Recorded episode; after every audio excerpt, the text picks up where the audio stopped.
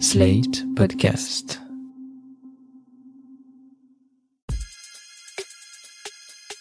Salut chers auditeurs, salut chères auditrices, bienvenue dans Sans Algo, le podcast qui vous en fait découvrir d'autres. Je suis Mathilde Mélin, journaliste pour Slate.fr et exploratrice du monde radiophonique dans ses moindres recoins. Cette semaine, c'était la deuxième édition de la Fête de la radio, un grand événement national pour célébrer le paysage radiophonique français comme il se doit. Je me suis dit que ça pouvait être pas mal de célébrer moi aussi la radio en vous proposant d'écouter ou de réécouter une émission de radio que j'adore. Alors bien évidemment, je vais pas vous présenter l'une des grosses émissions qui caracole en tête des classements de podcast tous les mois, vous vous en doutez bien.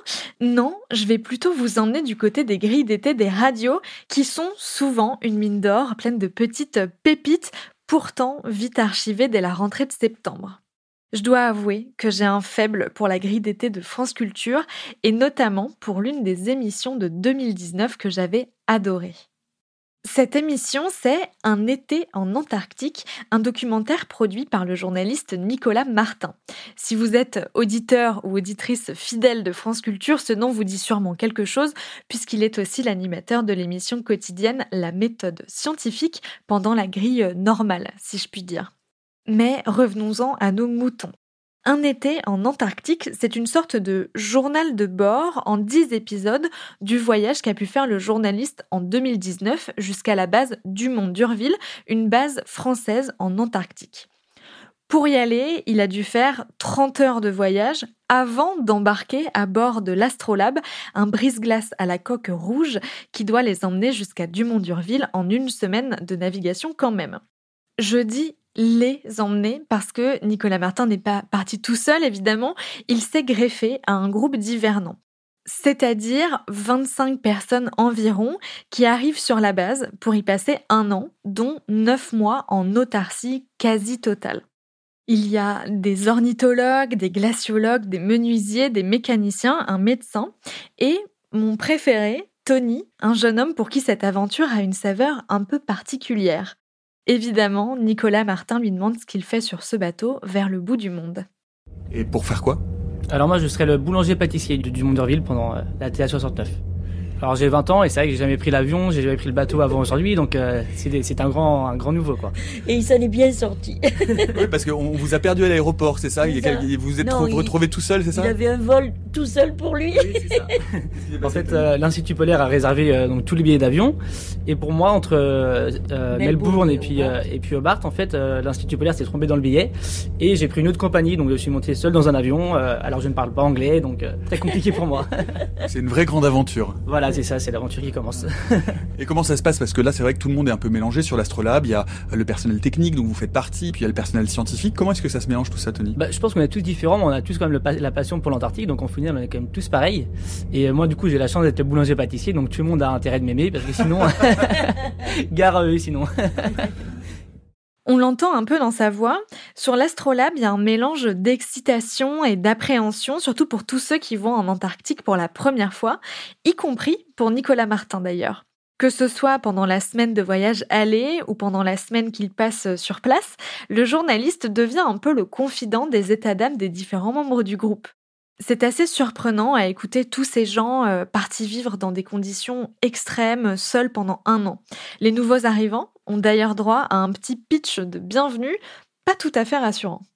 Au niveau des déplacements, donc comme je vous disais, la circulation sur les passerelles, euh, ça arrive chaque année, c'est pas juste pour l'anecdote. Les passerelles, elles ont l'air euh, super comme ça, elles sont quand même particulièrement glissantes, surtout avec les conditions qu'on a de météo en ce moment où on tourne autour du zéro, avec du gel et du dégel.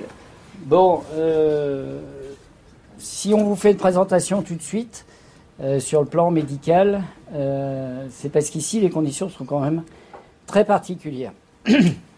Donc les moyens qu'on a ici, euh, l'hôpital est situé au 42. Il y a un médecin en permanence, du moins en permanence sur la base. C'est un mini hôpital, il y a tout ce qu'il faut, un bureau, une salle de soins, un cabinet dentaire, un matériel de laboratoire et un matériel de radiologie. Donc vous voyez que vous avez quand même euh, une grande richesse puisque pour, euh, pour 50 personnes euh, l'été et pour 24 l'hiver, vous avez beaucoup plus que la population moyenne. Donc les particularités de la médecine ici, donc c'est l'isolement extrême. On est quand même dans une des zones les plus isolées de la surface du globe et la moins accessible. Les rapatriements, ça peut se faire l'été. C'est déjà lourd. Par contre, il ne faut pas compter dessus pour l'hiver. Il faut considérer qu'on est en zone inaccessible euh, l'hiver ici. Donc il faut toujours avoir ça dans un petit coin de la tête. Il ne faut pas que ce soit un blocage, mais il faut le savoir.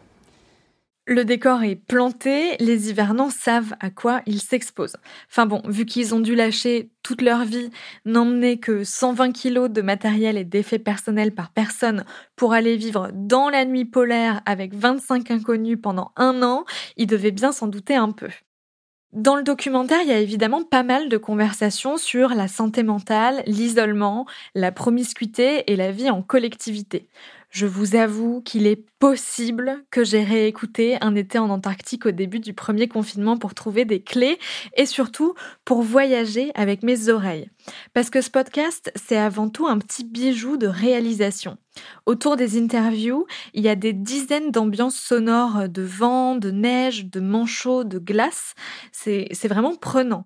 La première fois que je l'ai écouté, et c'était en plein été, j'ai carrément eu froid. Je vous jure que c'est vrai. Et en plus de tout ça, il y a aussi la musique qui est vraiment très belle. Au début de chaque épisode, il y a un petit montage qui sert un peu de générique et qui vous donne une bonne idée du travail sonore qui est fait sur ce podcast. Je vous conseille de l'écouter au casque, vous allez comprendre.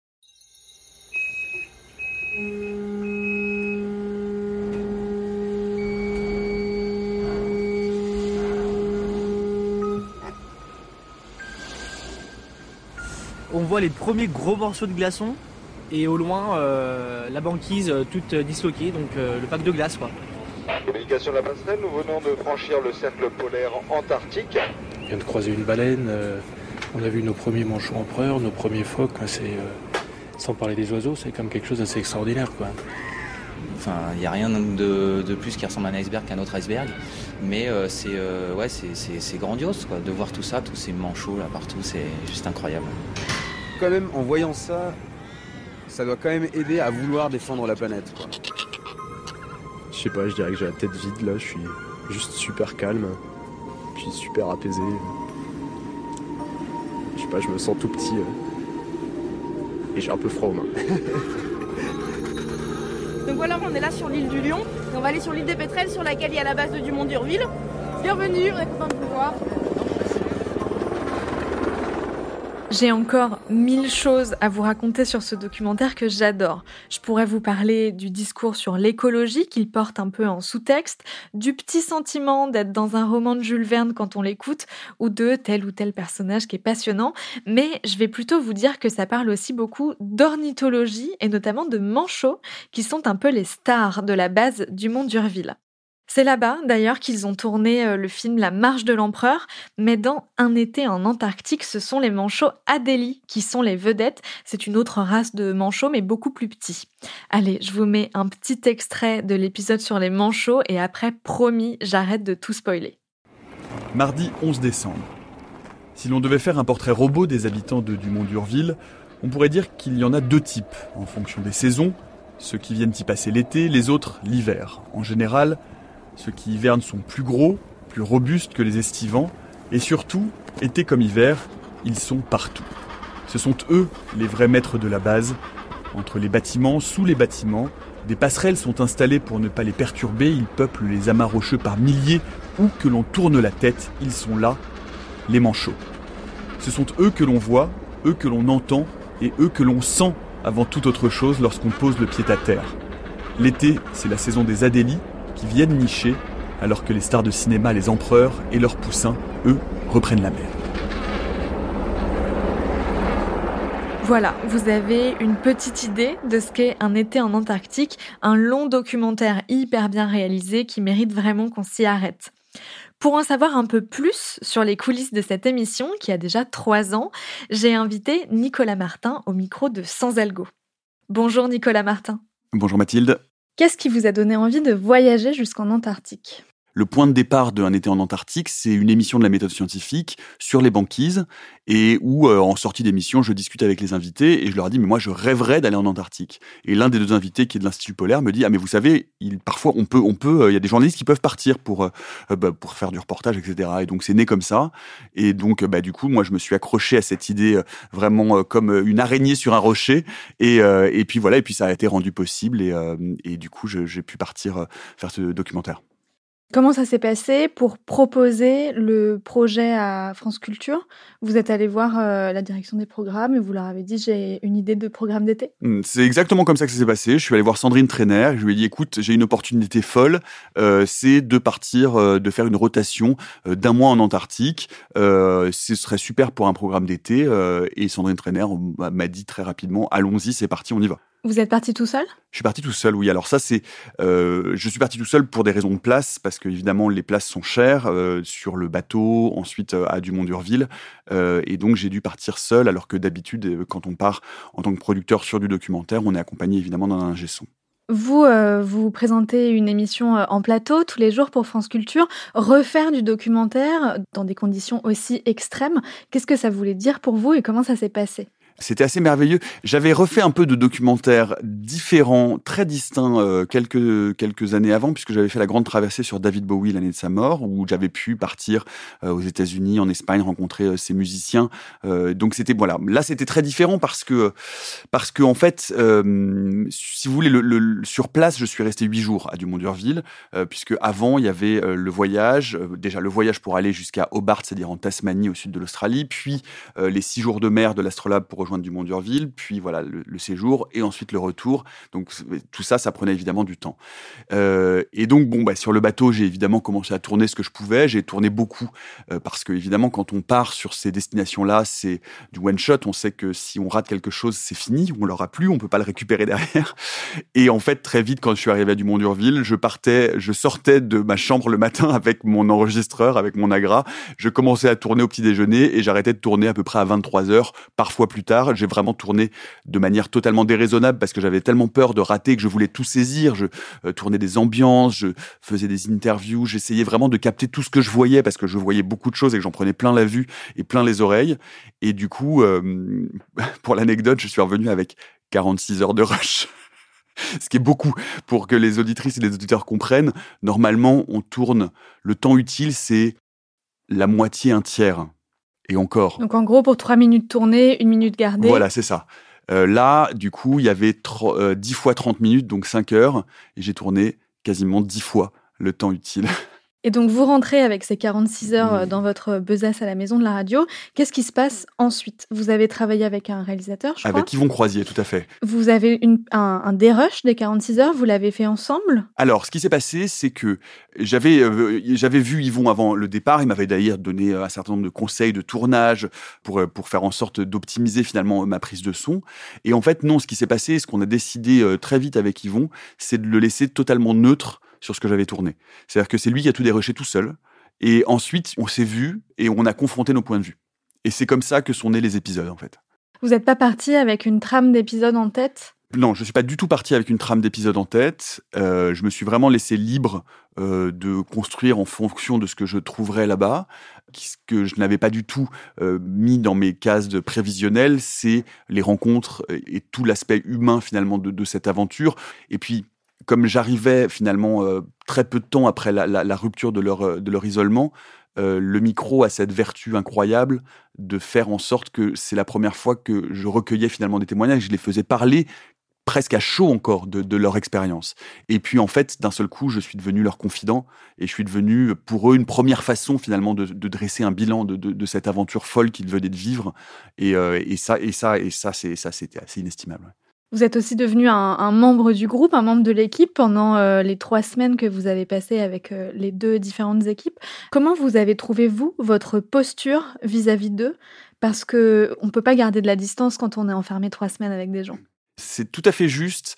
Euh, j'essayais, moi, tout le temps de garder un regard extérieur et en même temps, très vite, leur façon à eux de casser la barrière et la limite, ou en tout cas le la barrière du rôle, c'est-à-dire le, micro, ça a été de m'inclure dans leur groupe. Et paradoxalement, je pense que c'est cette intégration qui a créé de la confiance et qui fait que j'ai obtenu aussi ces témoignages et la qualité, la, la, valeur et, de, et, la, et, la, beauté de, de, de ces témoignages. C'est parce que je n'étais plus le journaliste extérieur qui vient arracher des informations et tirer l'air du nez. J'étais un confident, un camarade et, et quelqu'un en qui on pouvait avoir confiance, quoi. Les autres stars de ce documentaire, ce sont les oiseaux, notamment les manchots euh, Adélie. Comment on met en scène des personnages qui ne sont pas humains dans un documentaire sonore? La première chose qu'on voit euh, quand on arrive à la station du Mont d'Urville, c'est les manchots qui sont littéralement partout, puisque la station est vraiment au milieu euh, de la manchotière. Donc il n'y a, pas des dizaines, il n'y a pas des centaines, il y a des milliers de manchots et euh, effectivement, euh, c'est un vrai personnage parce que c'est là que la science se déroule, euh, en fait, ou en tout cas que le plus grand nombre de recherches se produit. Et puis parce que les ornithologues sont des gens assez particuliers qui, qui ont effectivement ce, ce rapport extrêmement proche, extrêmement intime, extrêmement curieux avec les oiseaux ça a été tout de suite, par exemple, l'idée de, de, de, de, consacrer au moins deux, voire trois épisodes aux oiseaux, parce qu'ils sont tellement partout, ils sont tellement omniprésents par la vue, euh, par l'odeur aussi, parce qu'une manchotière, ça sent quand même vraiment particulièrement fort. Euh, et puis voilà, et puis c'est assez, c'est assez dingue de, de, vivre au milieu de ces, de ces oiseaux sauvages qui s'approchent de vous, qui vous regardent. Bref, de vivre au milieu d'une colonie où on se rend compte que vraiment, c'est nous qui sommes évidemment pas à notre place et qu'on est chez eux, quoi. Je voudrais qu'on parle un petit peu de l'ambiance sonore que vous avez créée dans le documentaire, toute l'utilisation à la fois de la musique et des sons que vous avez captés là-bas, des oiseaux, du vent, de vos pas dans la neige. Euh, comment vous avez décidé de, de l'identité sonore du documentaire? C'est évidemment la beauté totale du documentaire sonore, c'est que on raconte des images avec du bruit. Et donc, euh, moi, tout ce que je voyais, tout ce à quoi j'assistais, euh, j'avais envie euh, d'en témoigner, j'avais envie de l'incarner. Donc, dans les fameuses 46 heures de rush, il y a beaucoup, beaucoup de, il y a beaucoup d'ambiance. C'est-à-dire que je suis parti, j'ai tourné la manchotière pendant des, des, minutes et des dizaines et des dizaines de minutes. Les pas dans la neige, je les ai beaucoup tournés aussi. L'hélicoptère. Et puis, en fait, ces sons-là, non seulement ils sont importants pour, euh, pour, pour construire l'atmosphère et l'ambiance sonore, ils sont aussi extrêmement importants pour pouvoir ensuite raccorder et faire du montage. Parce que par exemple, euh, pendant l'été, donc à Dumont d'Urville, l'hélicoptère tourne tout le temps parce que tout le monde travaille en permanence. Donc dès qu'on fait un son dehors, on a l'hélicoptère. Donc si j'ai pas un hélicoptère derrière pour raccorder, et eh ben du coup ça fait des trous dans la raquette en fait. Et puis et puis il y a tellement d'atmosphères sonores différentes qui rendent compte à la fois du côté hyper industriel, par exemple de la de la centrale thermique qui fait un boucan absolument terrible. Quand on sort, on est tout le temps vraiment on entend la manchotière en permanence. Encore une fois, on la sent beaucoup, mais on l'entend parce que les manchots font un boucan pas possible. Et, euh, voilà, et c'est ça la magie du, documentaire, euh, du documentaire sonore. Au début des épisodes, vous dites un reportage de Nicolas Martin. J'ai une petite question sémantique. Pour vous, c'est plus un reportage qu'un documentaire? C'est mon, réalisateur qui a choisi le mot reportage parce qu'il trouvait qu'effectivement, c'était la forme ressemblait plus finalement à du reportage qu'à du documentaire. Un documentaire, on, suppose qu'il peut y avoir des, séquences d'ambiance, mais qu'il y a aussi de l'archive, des entretiens, que euh, on, décrit euh, quelque chose finalement un objet, alors que là, euh, là, finalement, c'est plutôt une, chronique quotidienne de ce que j'ai vécu, de ce que j'ai vu, des gens que j'ai rencontrés. Très chronologique hein, sur les sur les dix épisodes. Euh, dans l'ensemble, le, la chronique est vraiment c'est comme un récit de voyage. En fait, c'était vraiment c'était vraiment l'intention, mais ça c'était l'intention depuis le début. Euh, dès qu'on en avait parlé avec avec Sandrine Trainer, l'idée c'était vraiment de ce récit de voyage un peu immersif où moi j'ai choisi d'être très discret, c'est-à-dire finalement à part mes petits mots de présentation au début, on m'entend assez peu. Euh, je voulais pas commenter les choses, je voulais vraiment que euh, les, auditrices et les auditeurs m'accompagnent et entendent euh, un peu en même temps que moi, un peu avec la même naïveté que, j'avais pu avoir moi euh, quand j'y étais et quand j'étais sur place. Oui, en fait, la seule voix que vous avez réenregistrée, j'imagine, en rentrant à Paris, c'est ce que moi j'appelle votre journal de bord. Quand vous dites au début de chaque épisode, on est à telle date, on est à tel endroit, voilà de quoi on va parler, c'est ça? Mmh. C'est ça, et c'est vraiment toujours quelques phrases au début. Parfois, il m'arrive de revenir rapidement dans le, dans le cours des, épisodes, mais c'est toujours parce qu'il faut présenter quelqu'un et c'est toujours des des, interventions assez rapides finalement. Euh, on a très très peu enregistré et c'était et là aussi c'était vraiment l'intention euh, parce que je, pense que ça fait partie de la, de la forme euh, qu'on voulait pour ce docu. Je crois savoir que vous venez de tourner une sorte de saison 2 qui n'est plus en Antarctique. Est-ce que vous pouvez nous en dire deux mots? Absolument. ce sera donc diffusé cet été dans la matinale. Et on va troquer les glaces de l'Antarctique par les hauts sommets du Chili et on va aller passer l'été à essayer de regarder les étoiles. Merci beaucoup Nicolas Martin. Merci Mathilde. J'espère que ça vous a donné envie d'écouter ou de réécouter Un été en Antarctique. Vous pouvez retrouver la série sur le site ou l'application de Radio France, mais attention, elle a été rediffusée en 2020, mais amputée de deux épisodes sur dix. Je vous conseille donc de scroller jusqu'en bas de la page pour trouver tous les épisodes avec les dates de publication de l'été 2019. Merci d'avoir écouté cet épisode de Sans Algo. Abonnez-vous, mettez-nous des étoiles, des cœurs, des likes et surtout partagez le podcast à vos proches en mal de voyage et de manchot, on sait jamais. Je vous donne rendez-vous la semaine prochaine pour d'autres recommandations garanties 100% sans algo. Sans Algo est un podcast de Mathilde Mélin, produit et réalisé par Slate.fr sous la direction de Christophe Caron et Benjamin Septem-Ours. Merci à l'inénarrable Victor Benamou pour l'enregistrement, le montage et le mixage.